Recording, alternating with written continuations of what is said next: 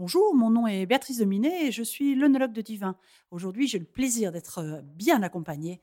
Euh, bonjour Laurent. Bonjour Béatrice. Laurent est meilleur sommelier, euh, meilleur ouvrier de France, pardon. Mais meilleur sommelier aussi, je crois. hein. Meilleur ouvrier de France sommelier.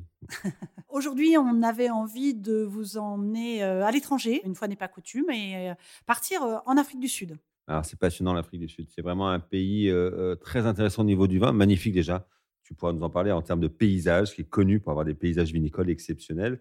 Et c'est un, vignoble assez euh, typique dans euh, l'évolution du vignoble mondial. Souvent, nous, Français, que j'aime traiter de franchouillards, euh, on est persuadé que quand les vignes se sont développées ailleurs dans le monde, c'est parce qu'il y a eu, parce qu'on nous a piqué le raisin, parce qu'on a piqué nos cépages, et voir le pire de l'orgueil arrogant français, c'est de dire ah mais ce sont des Français qui le font là-bas. Alors c'est un peu plus compliqué que ça, parce que là on est quand même dans un pays qui a tout simplement été quand même à l'origine colonisé. Oui, et puis euh, qui avait aussi euh, la réputation, quand tu vois au XVIIIe siècle, il y a un vin qui s'appelle Constantia, qui est, pas, qui est, qui est élaboré juste à côté du, du Cap, euh, et qui était célèbre mondialement au XVIIIe siècle. Donc c'était vraiment quelque chose déjà un peu exceptionnel. Oui, les vins de Constance sont des grands muscats, des vins, des vins extraordinaires au niveau des vins liquoreux. Ça fait vraiment partie des, de ces vins légendaires que ce pays-là, cette, euh, cette Afrique du Sud, nous a offert. Alors c'est vrai qu'on connaît en Afrique du Sud les vins de Constance, on connaît aussi le, le chenin, que tu connais bien en Val-de-Loire. Ah ben oui, oui. Et d'ailleurs, euh, petite anecdote, c'est qu'on ne l'appelait pas chenin pendant très longtemps. En Afrique du Sud, ça a été plutôt connu sous le nom de Steen.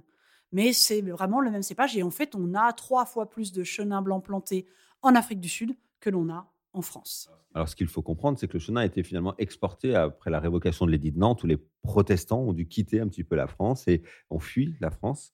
Et, euh, certains se sont euh, réfugiés.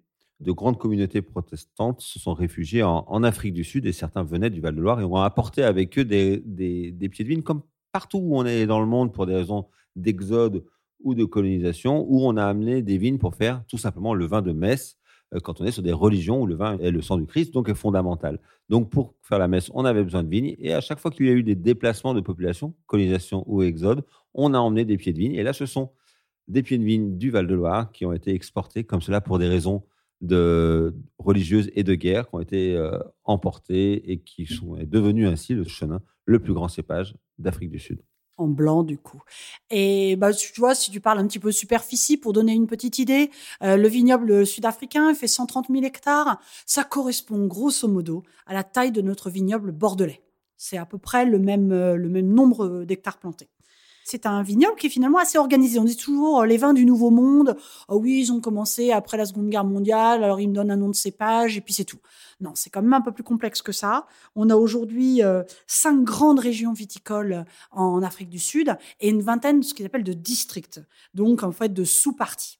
Euh, donc c'est quand même très organisé. Nous, on connaît beaucoup Stellenbosch parce que Stellenbosch, c'est peut-être la plus grande région, la plus connue.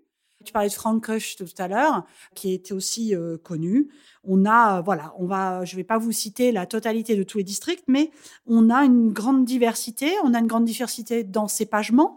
Tu as cité le chenin, bien sûr, mais on peut y retrouver euh, des cépages que l'on connaît bien en France, que sont le chardonnay, le sauvignon, le sémillon.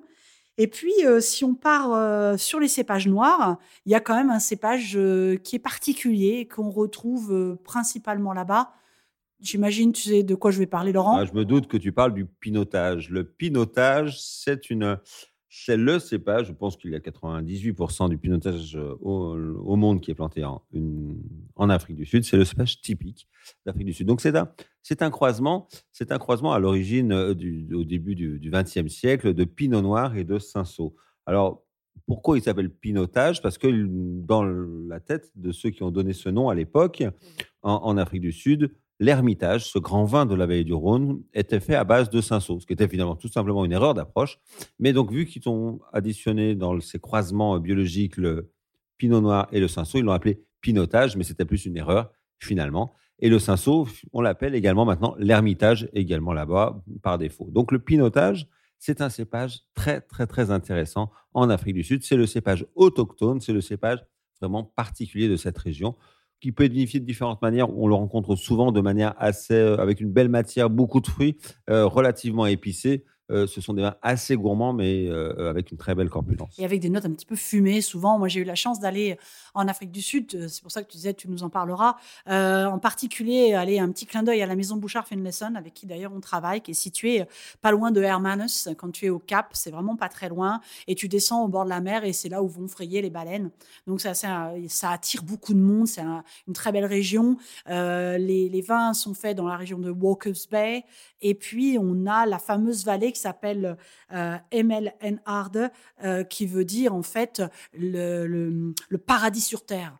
Donc, tu vois, ça te donne une petite idée de l'envie. euh, c'est juste pour te donner envie d'y aller, en fait, euh, Laurent. et de se dire qu'il y a des très beaux terroirs, il y a des très belles régions. C'est une région de tradition viticole depuis voilà deux siècles. Et je pense que c'est une région à aller redécouvrir ou, ou découvrir tout simplement. Donc, euh, je vous invite euh, à aller, si le- la possibilité vous en est donnée, de redécouvrir ces beaux vignobles. Donc une région, un pays d'histoire, un pays de cépages, de terroirs. Donc oui, à découvrir la grande Afrique du Sud. À très vite. À bientôt.